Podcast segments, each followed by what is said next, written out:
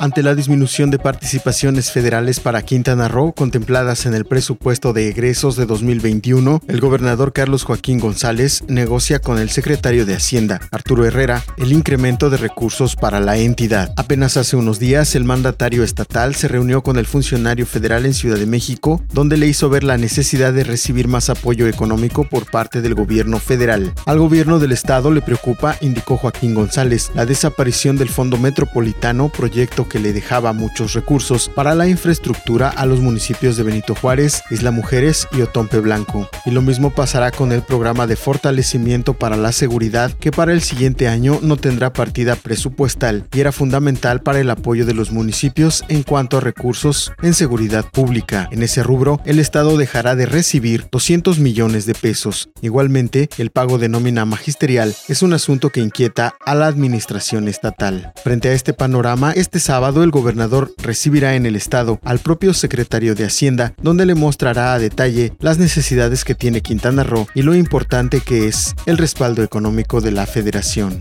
El gobernador comentó que con el presidente Andrés Manuel López Obrador está pendiente un proyecto de movilidad para Cancún, pues el mismo mandatario federal fue quien solicitó un plan. En la gira que tendrá este sábado con Arturo Herrera, Joaquín González también tocará otros temas como el puente vehicular Nichupté, la planta de energía eléctrica de ciclo combinado y el Parque de la Equidad, para ver la posibilidad de tener un financiamiento para cada uno de ellos. De igual forma, tratarán la situación para el tramo 5 del tren Maya que va de Cancún a Tulum, que contempla la remodelación de la carretera federal y que hasta el momento no se ha definido quién se encargará de la obra.